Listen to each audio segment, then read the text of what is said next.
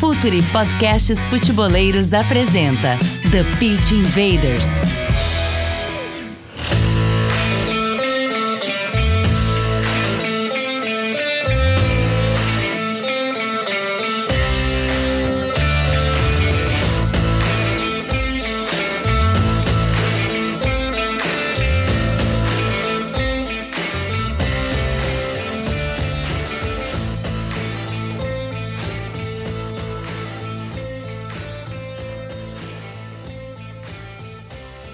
Olá, futeboleiros! Olá, futeboleiras! Futre apresenta The Pitch Invaders, episódio 282. Estamos no ar para mais uma invasão futeboleira e nesta semana para falar sobre um tema muito bom que eu sei que muita gente que acompanha gosta, que é o futebol nas categorias de base, mas entender ainda mais esses processos, essa, essas prospecções. Tudo isso com uma pessoa que está trabalhando em um dos principais clubes do país, que trabalha é, já há bastante tempo no cargo e que hoje eu tenho o prazer aqui de receber no The Pitch Invaders, gerente da base da equipe do Flamengo, Luiz Carlos, ele que tem pós-graduação em treinamento desportivo, MBA em gestão em marketing esportivo e também formação como executivo de futebol pela CBF Academy, trabalha já no clube desde 2015 e desde março de, de 2021, né, efetivado aí como gerente geral das categorias de base do Flamengo. Luiz, seja muito bem-vindo. Obrigado mais uma vez por gentilmente aceitar o convite aqui do Futre. Seja bem-vindo e tudo bem? Bom dia, boa tarde, boa noite, enfim, para o horário que o pessoal estiver acompanhando hoje aqui o TPI. É, primeiro, um prazer enorme poder estar aqui com vocês. Então, Gabriel, agradeço o convite, é, poder estar conversando, trocando, falando um pouquinho do nosso trabalho. E, enfim, é, já com, acompanho o programa, já, já, já vi outras entrevistas, então para a gente vai ser uma satisfação muito grande poder poder estar tá batendo esse papo aqui com vocês e, e, contando um pouquinho do nosso dia a dia, da nossa história. Ah, com certeza vai ser um prazer para a gente também essa troca de ideias. Quem está aqui ao meu lado hoje, Aurélio Solano, ele que trabalha no Futuri Pro, nosso departamento que trabalha aí com, com análise individual, análise coletiva, análise de mercado e de dados também para outras equipes. Aurélio, seja bem-vindo. Tudo certo, meu querido? Dali, dali, Gabriel. Fala, Luiz. Primeiro, um prazer estar podendo trocar esse papo com você. É uma pessoa que, assim, trabalha na área já, né, que, que eu particularmente estou, estou inserido, então é sempre uma grande oportunidade poder trocar essas referências e, e, e poder aprender um pouco mais contigo. É, então, falo aqui em nome do, do time do Pro, novamente, né, mais um TPI, eu falei no último que eu vim que eu demorei para chegar Agora que eu cheguei, já tô no meu segundo, então, putz, tá, tá, sendo, tá sendo rápido, tô, tô conquistando espaço. E, e que sair consigo virar um estagiário do Gabriel aí, um co-host, para dar um auxílio nele nessa, nessa área aí. Mas vamos lá, é, representando mais uma vez o, os guris do Pro e é trocar esse papo legal aí com a rapaziada.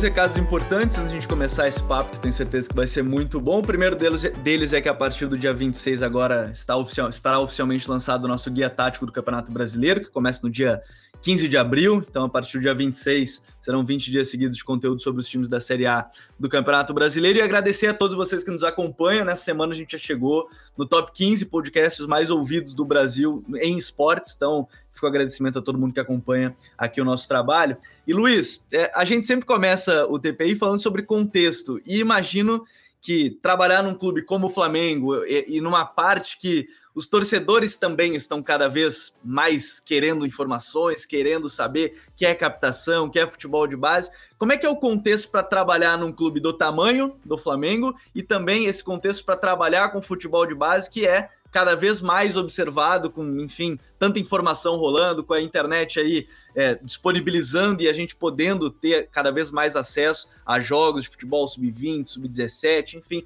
Como é que é esse contexto de trabalhar num clube de grande expressão, mas também esse contexto de um futebol que é cada vez mais observado, que é esse futebol de base, Luiz? É, então, Primeiro, assim, é, a gente tem que se preparar cada vez mais para poder trabalhar hoje com futebol de base. Então, você já deu uma, uma breve fala aí sobre um pouquinho da minha formação acadêmica, mas assim, antes de tudo, fui aquele cara que jogou em categorias de base e aí resolveu estudar. Trabalhei em clubes menores, trabalhei 13 anos em outro clube grande, e quando você chega no Flamengo, você percebe o tamanho da grandeza do clube, o tamanho da, da, da força da sua torcida, da, da, do seu alcance e da sua responsabilidade. Então, assim, é uma coisa que é muito importante a gente também está pontuando em cima do que você falou, é que cada vez mais as pessoas entendem e, e, e entendem a importância do que é as categorias de base para o sucesso do seu grande clube. Né? Então, o Flamengo, é, nesses nove anos que eu estou aqui, no, no indo para o meu nono ano aqui dentro do clube, o clube tem investido cada vez mais na, nas suas categorias de base, em estrutura, em profissionais, em oportunidade para os talentos, e, e felizmente a gente tem cada vez mais conseguindo dar o retorno que o clube precisa de colocar jogadores de alto nível no profissional, de, de ter retorno com grandes atletas da base jogando na Europa, seleção brasileira, e também conquistando títulos dentro das categorias de base. Então, é, é, é e aí isso gera cada vez mais é, a necessidade de informação, de esclarecimento para o torcedor, que não está dentro do dia a dia aqui do Ninho do Urubu, e entender um pouco mais como esse processo, como esse dia a dia. É, Luiz, eu queria é, iniciar a minha primeira pergunta a ti, relacionado um pouco com o que você falou. Você passou em clubes menores, em outros grandes clubes e agora no Flamengo. E assim, é, com todo respeito, claro, aos outros clubes do país, mas a gente sabe que o Flamengo hoje, no, no, no Brasil, é o clube de maior exigência, é, tanto dentro de campo quanto fora dele. Enfim, é, se pôs como nessa posição o primeiro clube do, do, do, país, assim, nesse quesito de exigência. Então, como que funciona é, para ti, que trabalha nessa área, a captação desses atletas de base é, voltadas a, a, esse pensamento de o Flamengo é o clube de maior exigência do país? Como você consegue separar, é, talvez em camadas, em nichos, os tipos de atletas que devem é, vestir a camisa do Flamengo. E, obviamente, a gente sabe que dentro de, de, de uma categoria sub-17, sub-20, sub-15, principalmente sub-13, nem todos que estão ali, ou bem poucos daqueles que estão ali, vão de fato dar um, um grande retorno ao clube. É, muitos vão compor ali o elenco do, do, Flamengo, tudo isso, mas de fato não, não, não vão chegar a, a, ser estrelas do Flamengo. Então, como que você trabalha de fato toda essa, essa captação para que, que você alimente a, as categorias sub 15, 17, 20, e que você possa projetar esses atletas como atletas profissionais do Flamengo. Então, queria entender um pouco mais como que funciona essa, essa parte de captação e de coordenação mais, né, eu diria. Vamos tentar dividir em algumas respostas essa tua pergunta aí. Primeiro, que o nosso processo ele começa muito cedo, lá no futsal, né? A partir dos 7, 8 anos, a gente começa a iniciação do futsal. A partir dos 11 anos, a gente começa o treinamento no campo aqui dentro do Ninho do Urubu. E aí, naturalmente, é o que você falou, é um funil onde com o passar dos anos, né, esse funil vai ficando mais estreito e aí cada vez mais é, subindo de categoria até chegar ao sub-20, que é o último estágio antes do profissional. A gente sabe que, que, que é aquele último momento antes da gente entregar para a equipe profissional. Dentro desse processo, tem algumas situações. Primeiro, quando eu falo de captação, é, atualmente nós temos 15 scouts trabalhando pelo Brasil todo, tá? Oito aqui no Rio de Janeiro, sete fora do Rio de Janeiro. A gente precisa estar cada vez tendo um departamento de scout integrado da base profissional para poder mapear os jogadores e cada vez buscar mais precocemente o talento para que esteja aqui dentro do Ninho do Urubu. Historicamente, o, o, o, a maioria dos grandes jogadores que o Flamengo revelou chegaram no clube antes dos 14 anos. Se eu for falar da, dos últimos 10 anos para cá, eu pegar as últimas grandes vendas e tudo mais. Então, você tem que formar uma base bem sólida e aí para frente você ir prospectando, captando pontualmente alguns jogadores de alguma carência que você tenha. Então, por isso, você precisa ter um departamento de captação bem, bem, bem forte, bem robusto. É o departamento da onde que eu, que eu vim oriundo, você ter ideia, em 2015, o clube tinha dois scouts e foi crescendo ano a ano. Atualmente, a direção do clube entendeu dessa importância. A gente tem 15 profissionais trabalhando diretamente nessa área. Segunda situação, a partir do momento que você capta esse talento, você coloca aqui dentro, você precisa ter dois pilares importantes para o desenvolvimento como você estava falando. Um é estrutura física, e o Flamengo, cada ano a ano, tem investido nessa sua estrutura física, estrutura que a gente tem hoje para desenvolvimento dos atletas aqui no Nil, no Nil do Urubu é muito boa, e ano a ano tem sido feito melhorias para poder é, essa estrutura estar tá atendendo cada vez no mais alto nível. E a segunda é você ter bons profissionais para poder desenvolver esse atleta. Não só dentro de campo, mas que a gente possa formar o atleta e o cidadão para, no nosso entendimento, é cada vez mais claro que se eu formar um atleta mais crítico, um atleta mais inteligente, com um cognitivo mais alto, é, um atleta que entenda o mundo como um todo, não só como não só como a, a, sua parte específica de dentro de campo, a gente vai ter um atleta melhor capacitado para para integrar o profissional, a gente vai ter um, um atleta melhor capacitado para chegar a um clube na Europa e performar. Então, é, existe essa preocupação de um todo.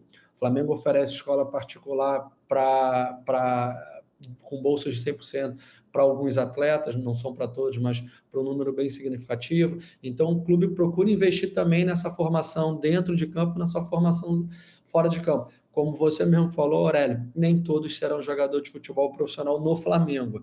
Alguns acabam é, dando sequência na carreira em outros clubes, outros acabam parando pelo meio do caminho, mas sem dúvida nenhuma o clube contribuiu para a formação como cidadão, como homem, com, uma série de, de, de, componentes importantes nesse processo da, dessa criança, desse jovem, desse adolescente. Luiz, eu vou, vou voltar quando você falou que o Flamengo começa nessa parte do futsal, que eu acho que é um, um debate muito bom e que talvez remete ao torcedor, né? Ter aquele jogador formado no futsal. Acho que muito da, do que é o futebol brasileiro parte também dessa trajetória de futsal, do drible curto, do jogo curto. É, como é que você vê essa importância do futsal, já que você falou que a prospecção já começa ali, naquele momento, e que dá para levar para o campo, ou que acaba formando esse jogador cada é, bem refinado tecnicamente, nesse sentido? Como é que você vê essa importância? Claro que a gente pode entrar no debate, que hoje futebol de rua, por exemplo, é, é muito menor por N motivos mais culturais do que sociais do que qualquer outra coisa, mas como é que você vê esse futsal parte de, de uma parte importante dessa formação dos atletas? Acho, acho fantástico para as camadas mais jovens. Para você ter ideia, o atleta que começa no, com 7 anos no futsal e vai até os 13 anos. E existe um processo natural de transição do campo do salão. O nosso treinador do sub-11 no campo é o mesmo treinador do sub-11 no futsal. Tá? Então, e aí o atleta vai treinando menos no salão e mais no campo, até a hora que ele no sub-13 treina uma vez no salão, os outros dias no campo e a gente encerra ali o ciclo. Mas para a formação do atleta, principalmente para tomada de decisão, para desenvolvimento de habilidades técnicas, de técnica individual, de drible, de um contra um, de, de jogar em espaço curto, de número de vezes que ele toca na bola. Você tem uma quadra limitada, com 4 contra 4, diferente de um campo de 11 contra 11. Então, para esse tipo de desenvolvimento técnico, técnica específica, tomar de decisão, o futsal é fantástico. É, e, e dá uma contribuição muito importante para que esse menino tenha lastro e desenvolva. Então, aqui o, o futsal está dentro do, da nossa estrutura, né? faz parte aqui do futebol de base e é fundamental, entendeu? É para a gente ter é, esse primeiro momento do atleta lá na, na, sua fase mais jovem, né? Desenvolvendo. É muito interessante você falar dessa questão do futsal, Luiz, e da, da importância da, dessa formação com o futsal atrelado ao campo, né?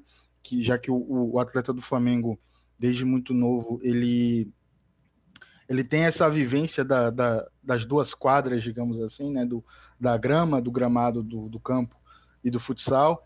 E, e eu queria é, um pouco adentrar nesse ponto de como, como se estabelece um, um critério de captação, um critério de, de avaliação de atletas que são cada vez mais jovens, como você mesmo falou, né? O, o Flamengo busca, na, nas suas últimas grandes revelações, é, todos esses atletas estiveram no clube desde antes, ou nos 14 anos, né? Como você disse.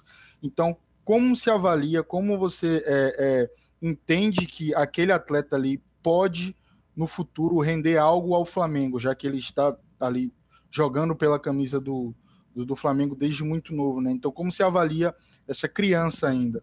O primeiro, o primeiro e mais importante critério de avaliação é técnico. O atleta para jogar no Flamengo ele precisa ser bom tecnicamente. Então isso é fundamental para o teu processo e principalmente nas idades mais jovens é o fundamental.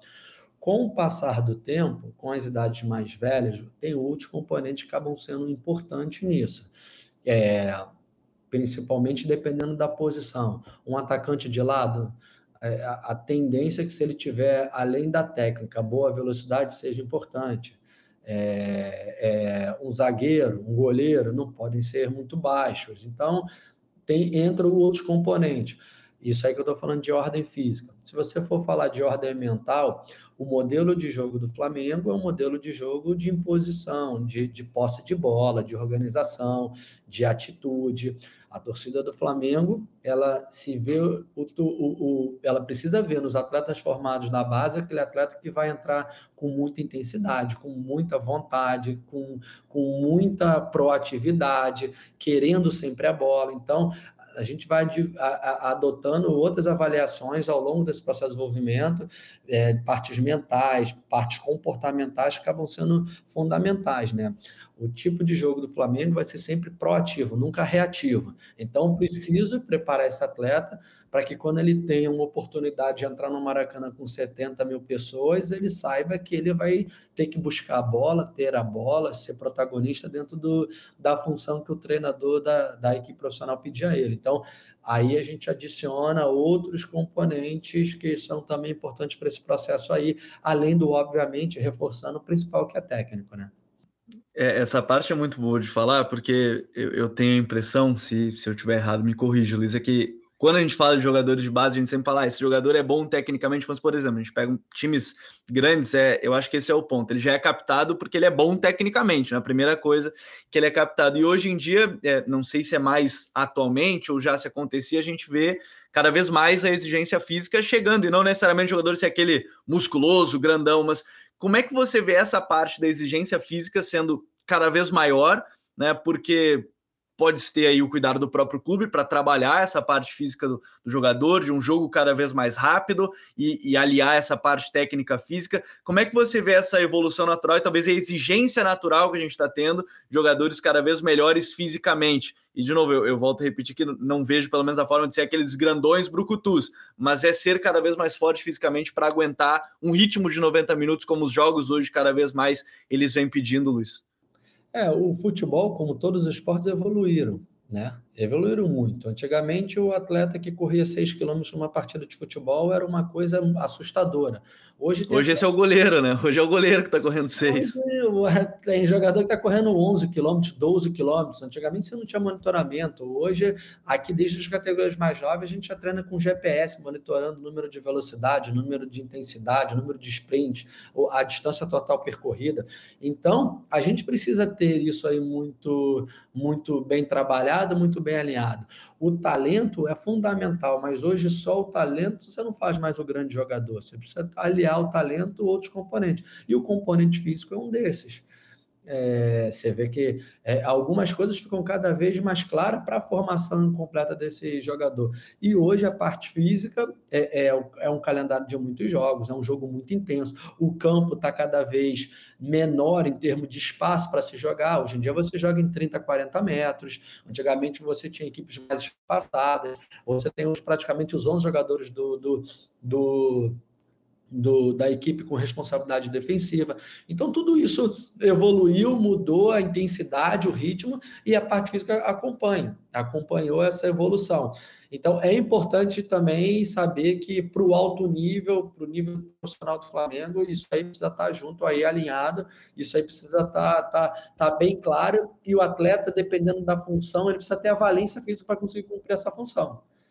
Não adianta eu querer um atleta de resistência que ele fique na lateral do campo, dando pique e voltando, que ele vai chegar uma hora que ele não vai ter velocidade para atingir a necessidade. E aí as características, isso são olhadas pelos nossos treinadores, coordenadores técnicos e tudo mais, para você poder também colocar onde melhor vai ser o potencial dele. É, Luiz, continuando um pouco nesse segmento, mas mudando um pouco do campo, é, eu queria saber de ti como que, qual a importância e como funciona, eu diria que a incorporação e, e o trabalho em equipe de todos os setores, né? Porque, como você falou, você, você tem 15 scouts no clube, você tem o seu trabalho ali de mais na parte da coordenação, mas, por exemplo, uma coisa que eu noto bastante, e pegando um gancho na, na, na última pergunta do Gabriel relacionado ao físico do, do atleta, é como, obviamente, um scout é, e uma pessoa que trabalha nessa área precisa entender disso, mas ele não é, digamos que, um especialista naquilo. Então, eu queria saber como, como que funciona esse, esse processo do scout e do coordenador ali de captação, o gerente de base, enfim, é, conversando com os outros departamentos do clube, como, por exemplo, a fisioterapia, os médicos, toda essa, essa parte de suporte porque assim, é, em, em vários, momentos você, você como scout deixa passar algo que o fisioterapeuta entende, talvez uma passada errada do atleta, algo que seja tendencioso a, a apontar a, a algum, algum problema ali, é, uma pisada estranha, talvez. Então, como isso pode ajudar até a prevenir lesões, eu diria. Então, como, qual é a fundamentação e qual a importância desse trabalho em grupo e, e como unificar todos esses setores é, e adquirir um, o maior número de informações possíveis para que isso auxilie na captação desse atleta e na, no desenvolvimento desse atleta, que talvez já esteja no Flamengo. Né?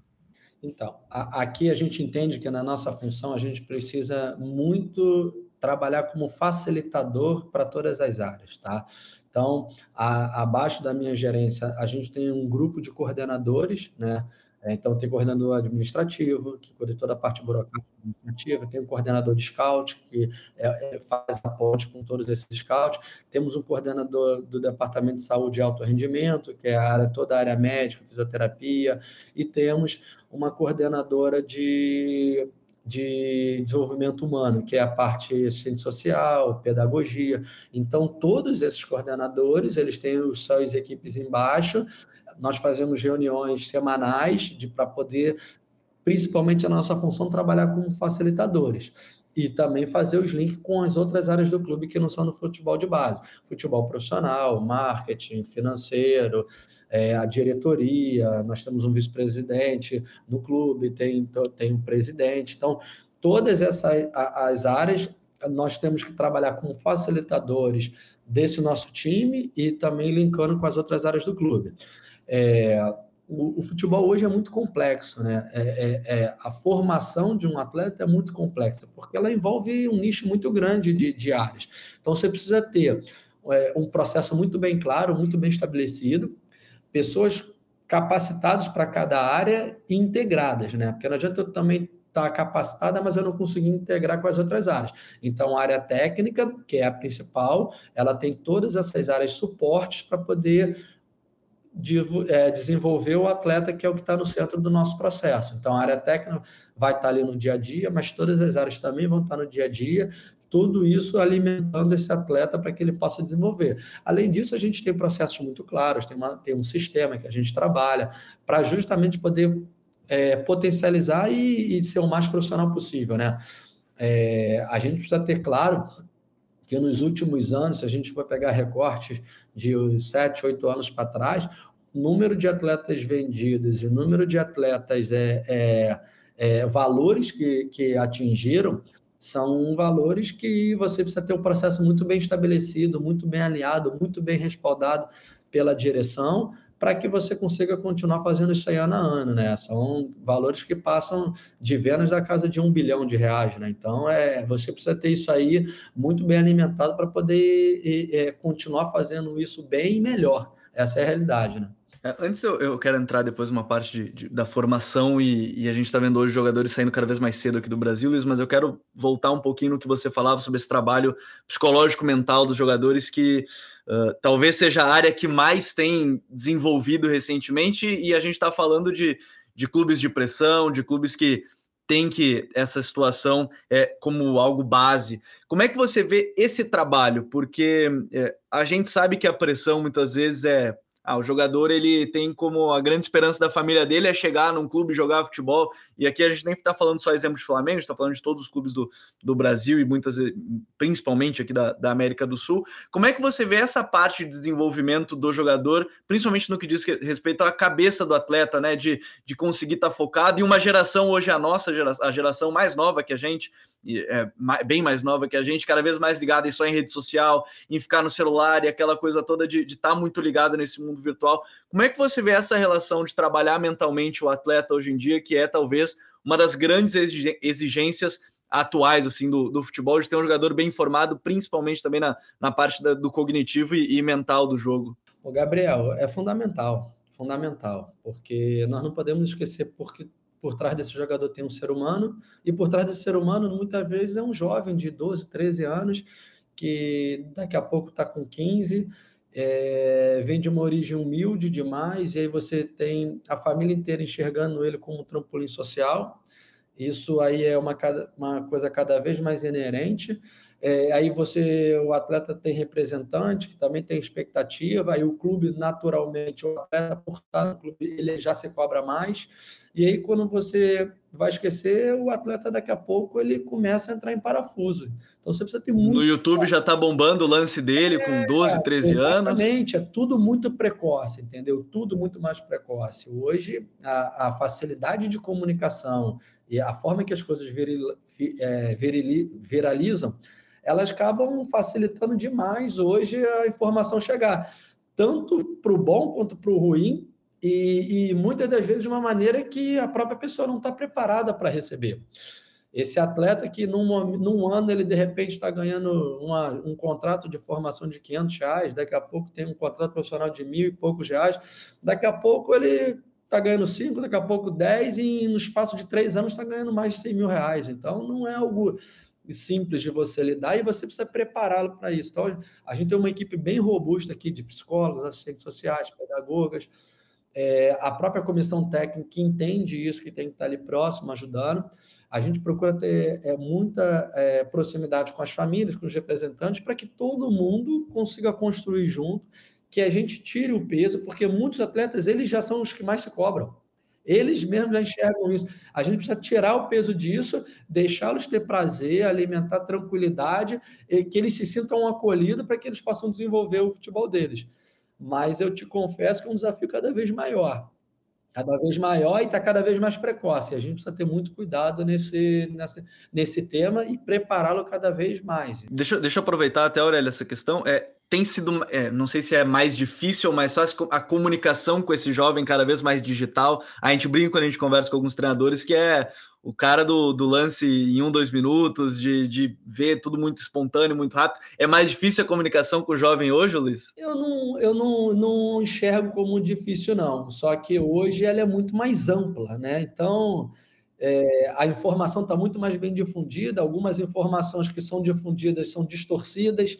Então você precisa ter primeiro uma se conectar bem com o teu atleta, tê-lo próximo, ele ter confiança no, no teu trabalho e se sentir acolhido. Então, assim, nós tivemos um jogo ontem importante, um dos nossos atletas fez um gol que ele driblou quatro, cinco jogadores no meio de campo e em, meia hora acabou o jogo, já tinha milhões de visualizações. E aí um atleta que já está no profissional, já desce, você tenta preparar, e nisso tudo o garoto tem 17 anos, entendeu?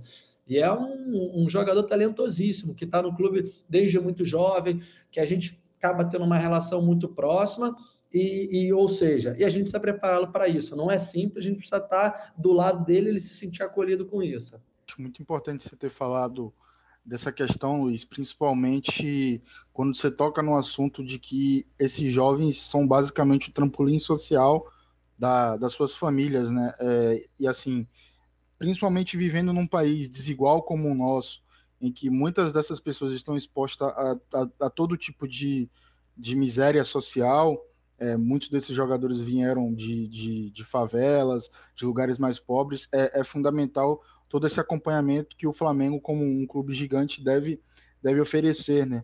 Mas eu queria, eu queria tocar no assunto, é, assim, que envolve essa questão psicológica, mas muito mais do tratar do clube com isso, que é relacionado a, ao exemplo que você citou. O atleta que você estava falando, talvez para quem não saiba, foi, é, é o Matheus Gonçalves, que está arrebentando no profissional e que jogou o último jogo pelo, pelo sub-20 do, do Flamengo. Eu queria saber de ti como, como que tu enxerga essa, essa troca desse atleta em estar no, no profissional, jogar alguns jogos, depois descer para a base, para fortalecer a equipe sub-20.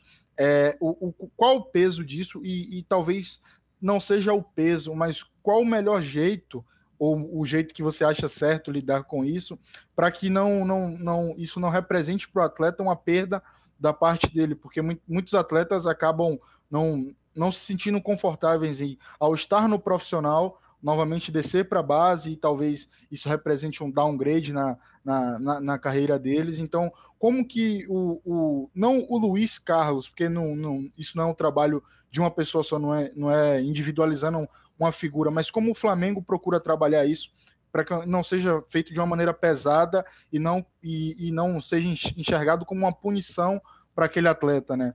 Já que ele já esteve no profissional, já jogou no profissional, já desempenhou e agora está jogando pela base novamente? Então, Aurélia, eu vou te resumir em três palavras: alinhamento, integração e comunicação. São três palavras que vão resumir isso aí. Primeiro, que a gente tem um total alinhamento com o futebol profissional, com os diretores lá, com o Bruno Espinho, com o Juan, com o Fabinho, com o Noval, cuidar da transição.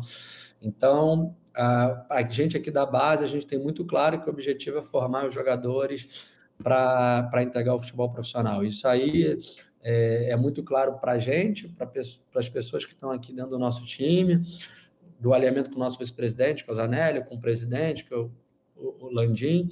Então, assim, tem que ter esse alinhamento. Então, a gente está muito próximo.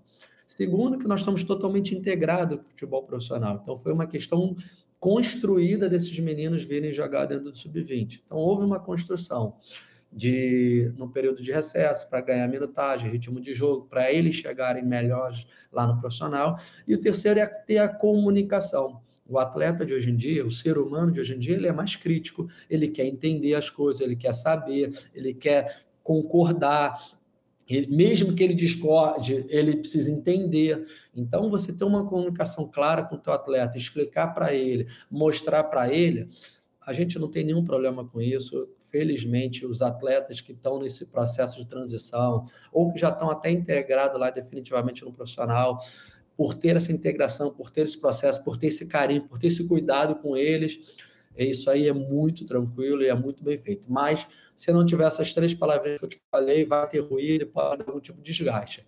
Tendo essas três palavras, tendo um processo muito bem alinhado, entendendo a, a gente aqui é, é, que o nosso core business aqui é, é, é, o futebol profissional, preparar jogador de alto nível, que dê retorno técnico no futebol profissional e, se possível, financeiro no futuro. Isso aí as coisas ficam mais claras, ficam mais fáceis. Eu vou pegar o gancho, então, agora que o Luiz falou da questão do, de formar atletas para a parte profissional e que deem esse retorno técnico e possam vir a dar esse retorno, obviamente, também é, financeiro, Luiz. A gente sabe que hoje em dia é. Se você falou que a captação está cada vez mais cedo para nós brasileiros, de fora também está cada vez mais cedo, pegando também os nossos, os nossos talentos. E aí, esse dia estava acompanhando a matéria do Atlético sobre, no caso da base do Real Madrid, que era eles formam jogadores para diferentes modelos de jogo, por exemplo.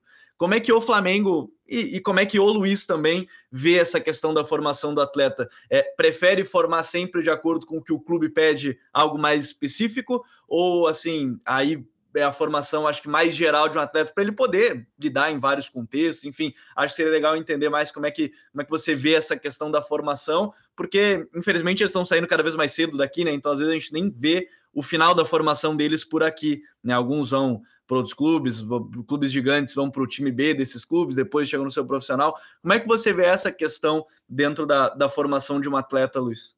É, o Flamengo tem o seu caderno metodológico, então a gente tem um documento orientador sobre a formação, sobre o que a gente busca em quatro, em cada dos quatro pilares, né? Técnico, tático, mental e físico, é, muito objetivando formar o melhor possível atleta para atender o futebol profissional. Naturalmente, ao longo desse processo, a gente procura prepará-lo da melhor forma possível para a vida, para o mundo e para o futebol de alto nível. Então, a gente tem a nossa linha, a gente tem a, o nosso DNA de formação, a gente tem o nosso lema do craque Flamengo faz em casa, a gente tem o nosso norte, e a gente sabe o que a gente precisa formar no atleta para poder atender essas exigências. E ao longo desse processo a gente investe demais nesse atleta. Eu já citei vários exemplos para vocês, posso citar mais um. A partir do Sub-14, o Flamengo faz viagens internacionais com as categorias para justamente conhecer novas escolas, novos países, novas metodologias, novos enfrentamentos. Então, ou seja, nós temos atletas que, quando chegam no profissional, já fizeram três, quatro viagens internacionais ao longo do processo dele de formação. Isso tudo prepara ele para viver maiores desafios. 80% das nossas viagens internacionais são para a Europa, naturalmente. Então, ou seja, a ideia é formar cada vez mais completo esse atleta, mais crítico, mais preparado mental, mais preparado fisicamente, para atender o desempenho do, do futebol profissional.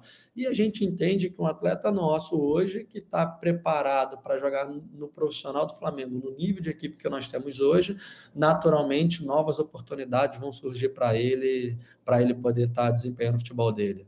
É, Luiz, puxando um pouco do gancho, é, e talvez tenha até uma certa correlação. É, eu, eu costumo, quer dizer, eu, eu, estudo educação física, né? faço a graduação, e em uma dessas aulas eu tive uma matéria de treinamento esportivo, onde meu professor falou que durante um, um certo período da, da formação de, de uma criança, ali entre os 8 aos 11, 12 anos da, daquela criança, era interessante a experimentação dessa, dessa, dessa criança em várias outras é, funções, eu diria assim, né? E, e, eu fiquei um pouco em dúvida disso, e parte muito do que o Gabriel perguntou na, na, pergunta anterior, dessa formação do Flamengo para o Flamengo, ou digamos que para o mundo do, do futebol como um todo. Então, é, eu, eu queria entender um pouco de ti, como que funciona é, esse processo, se os atletas que, que estão no Flamengo desde muito novos são identificados já como zagueiros, laterais, meio-campistas, atacantes, ou passa-se por um, um, processo de, de testagem, de, de, de, rodagem em várias outras funções, várias outras é, é, é, partes do campo, para que esse atleta possa experimentar e ter novas experiências, ou o, o Flamengo preza um pouco mais por, pela, pela especialização de fato da, da, da, daquele futuro atleta, né? Se ele vai ser zagueiro, ele vai treinar ali como zagueiro, é, se ele vai ser atacante, ele vai treinar como atacante, ou se há um, um, leque de experimentação maior, como o meu professor havia sugerido, né? É uma dúvida que me surgiu durante a pergunta. Tá.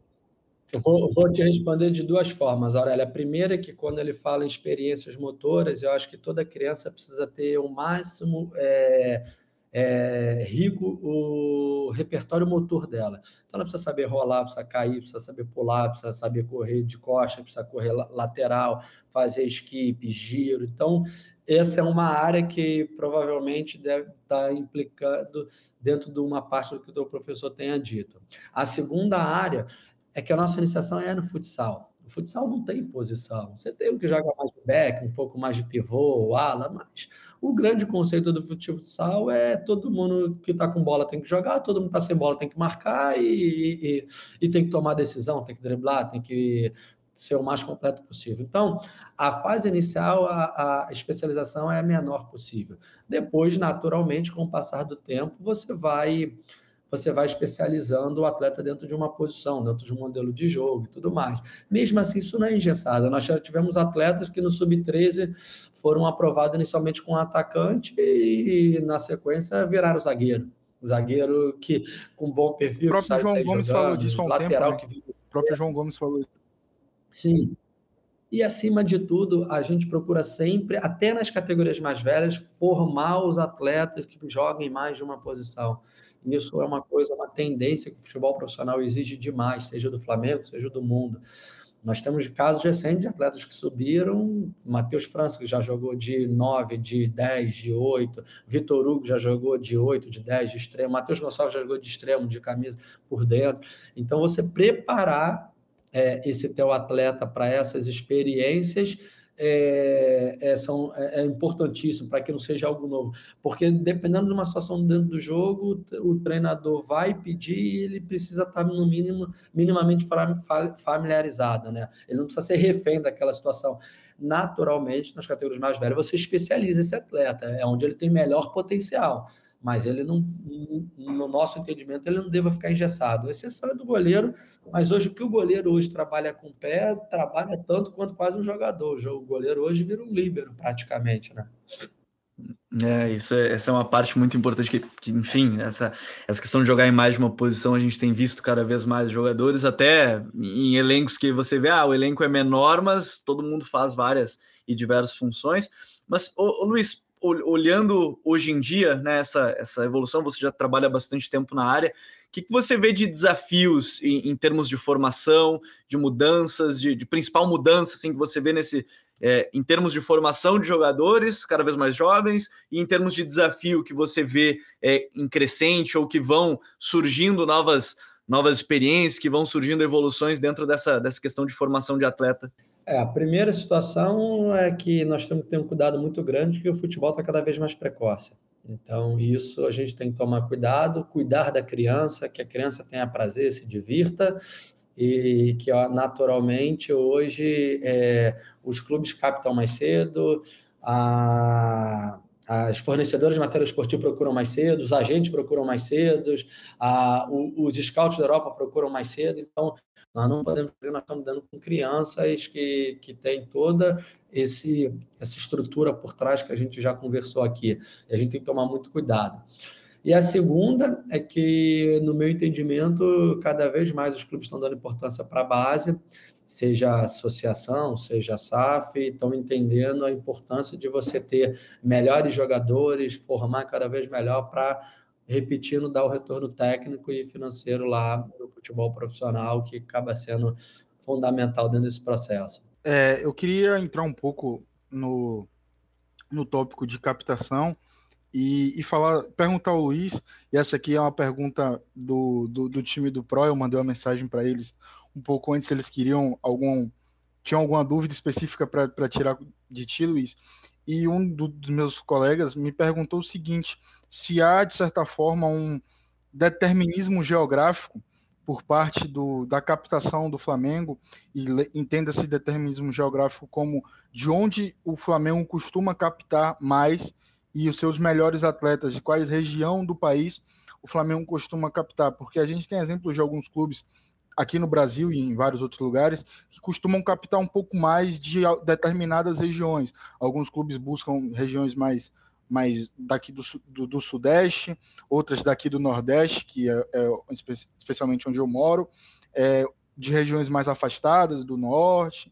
Então, assim, como que funciona essa, essa, esse olhar do Flamengo, como os 15 scouts do Flamengo trabalham e de onde saem é, se a gente pode colocar assim, os melhores jogadores, de quais regiões eles costumam vir? Então, é, na minha opinião, qualquer clube, independente do Flamengo, o principal local tem que ser o seu estado, né? Tem que é, você vai evitar de mudança de família, de estado, de cidade, de local. Então, acho que o primeiro exercício que nós temos que fazer é ter dentro do seu estado você poder varrer o máximo possível, estar o mais próximo possível. Tanto é que metade dos nossos scouts hoje estão dentro do Rio de Janeiro, para você poder mapear ali e ser o mais, é, é, mais agressivo possível, até porque nós temos outros clubes grandes dentro do, do estado. E aí, naturalmente, você poder difundir. Hoje nós temos scout na região sul, na região centro-oeste, na região nordeste. A única região que nós ainda não temos é o norte, mas a gente tem alguns parceiros, a gente frequentemente está mandando scout lá. E aí você entender o, o, o Brasil como um todo. É, uma coisa que fica claro para a gente é que, independentemente do estado é, e da região, aonde tem os melhores processos de formação estão, a gente sempre consegue tirar bons jogadores é, para formar nossas categorias de base. Então, o que, que eu quero dizer? Bons campeonatos de base, bons clubes bem estruturados, clubes que, mesmo que não tenham uma história tão grande no, no profissional, mas tenham um trabalho bacana de base. Então, isso aí independe de, de, do Estado. Naturalmente, o maior volume desses clubes acaba sendo no eixo Rio, São Paulo, Minas e na região Sul mas você tem outras regiões também com trabalhos de formação muito, muito bons, entendeu? É, Recife mesmo tem, tem clubes com não só os mais famosos, mas outros clubes. Posso citar o exemplo aqui do Retro, que tem uma baita estrutura lá em Recife que, de, de formação. Você tem, você tem clubes na região centro-oeste que formam bastante. Então, o mais importante é você ter processo de formação bem feito na cidade mais jovem. E quando eu falo processo, é estrutura, bons profissionais, quem naturalmente você vai conseguir colher bons frutos. Jogador bom está no Brasil todo, mas nem todos têm a oportunidade de serem desenvolvidos por bons profissionais em uma boa estrutura. É, o que o Luiz falou é bom porque não dá para perder o jogador que está no quintal de casa, né? Sim, Resumindo sim. assim, Gabriel, aquele jogador muito só, próximo só é, fazer mais uma é, é muito então, importante, né? Nessa questão, que assim, claro. a gente é, foi, foi muito claro a resposta do, do Luiz em relação ao que eu tinha colocado, e a gente vê um pouco da, de como é importante essa captação exterior também ao Rio de Janeiro, quando se tem, por exemplo, um pós-copinha onde o Flamengo conseguiu contratar o João Vitor, ex-Zumbi, de Alagoas, o Guilherme Teixeira, do, do Juventude, lá do Rio Grande do Sul. E eu queria é, entrar um pouco nesse tópico e perguntar a, ao Luiz como que funciona é, a rede de apoio, eu diria, a esses atletas que estão vindo é, de regiões mais distantes, de, de de outros clubes, de outras realidades completamente diferentes, porque, como você disse, a ambientação para um atleta que mora no Rio de Janeiro ao Flamengo é muito natural, é muito tranquilo, porque ele já é dali, não vai envolver mudanças, não vai envolver é, distanciamento familiar. Mas como funciona o aparato do Flamengo é, para esses jovens que estão vindo de centros menores e, e, regiões completamente distintas a lidar com tudo que envolve uma ambientação a um clube tão grande como o, o Flamengo, né? É, esses dois atletas que você citou foram destacados na Copa São Paulo, foram dois dos principais destaques, atletas já maiores de idade, aquela captação que nós citamos mais pontual. É, alguns acabam vindo com a família, outros acabam vindo para morar por já serem maiores de idade, morar com parentes, é, sozinhos, enfim.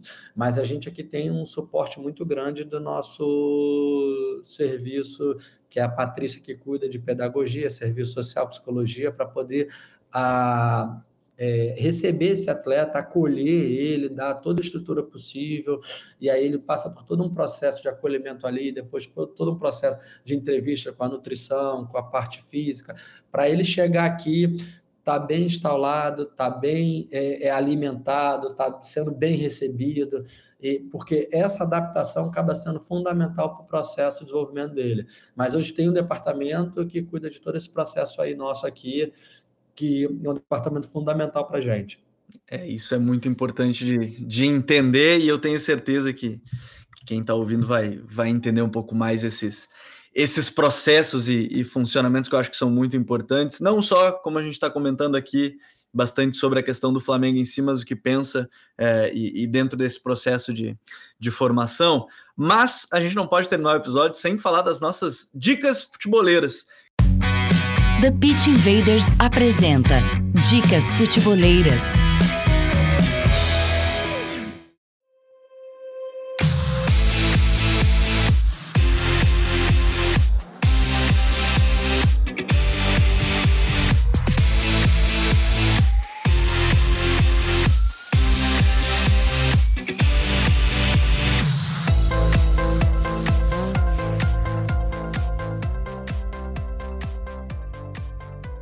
E já que eu comentei aqui um pouco mais cedo sobre esse texto, a minha dica futeboleira dessa semana vai justamente para essa matéria do The Athletic, falando um pouco mais sobre a formação do Real Madrid, La Fábrica, como é conhecido, né, na Europa, como é que eles focam a formação, e, e acho que é sempre importante, como a gente comentou no início do contexto, o Real Madrid né, é um clube que pode formar um ou outro atleta que vai acabar jogando na equipe profissional, obviamente, mas foca muito na venda desses jogadores e por isso acaba focando na formação né, desses atletas para diferentes modelos de jogo. Se a gente pegar o exemplo do Barcelona, é diferente, pensa em formação é, mais voltada ao seu próprio modelo, então tudo se adequa ao contexto, mas a matéria do The Athletic é bem legal que eles vão a fundo de como é que é a formação no, no Real Madrid. Lembrando que as, as dicas estão todas na, na descrição desse vídeo e também desse episódio aqui no Spotify.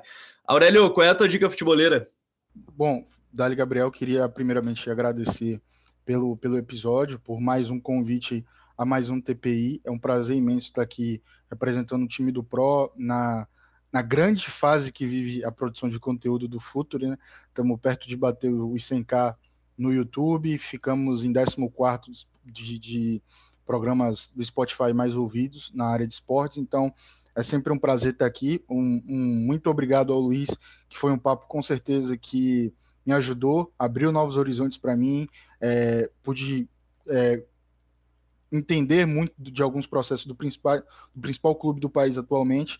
Então, assim, queria agradecer mais uma vez. E, as minha, e a minha dica, na verdade, são duas, que no último episódio eu falei do, da, do portal da Base Brasil, agora eu recomendo Olheiros, que foi de onde eu vim, é, na, nas lives com, com o Momito. E quem produz conteúdo de base também no Twitter, exemplo do José Gustavo Félix, que é mais uma parte informativa de, de noticiário de base, então eu me atualizo bastante por ele ali.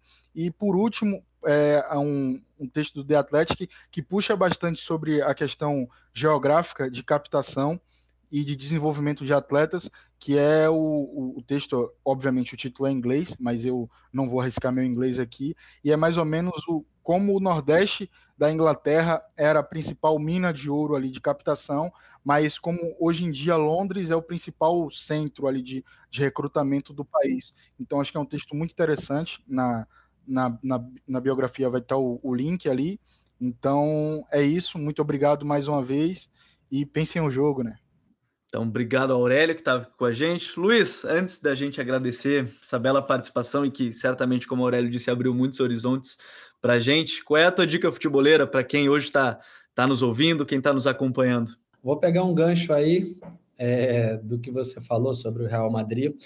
Tem um, o CIES, não sei se vocês já ouviram falar, é um centro uhum. de estudos muito bacana, tem pesquisas e relatórios muito interessantes.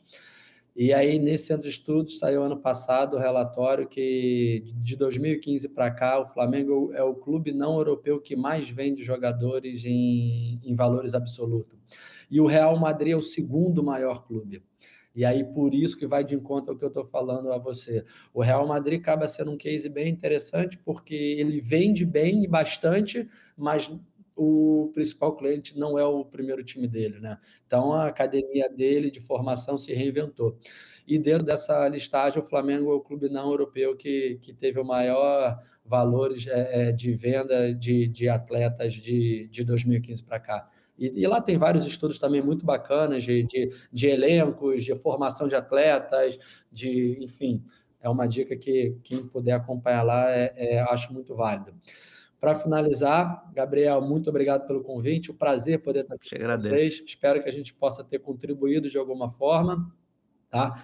É, a Aurélio também foi um prazer a troca aí. Estou à disposição. É, o que a gente puder agregar e, e poder estar somando. Parabéns pelo programa, parabéns pela, pela qualidade e, e, assim é sempre muito bom poder estar falando um pouquinho do nosso trabalho. A gente que agradece, Luiz, e seja sempre bem-vindo aqui ao Futuri e a todos que acompanharam, tenho certeza que gostaram muito. Então, futeboleiros e futeboleiras, nós somos o Futuri e temos convite para vocês. Pense o jogo, abraço e até a próxima semana. The Pitch Invaders.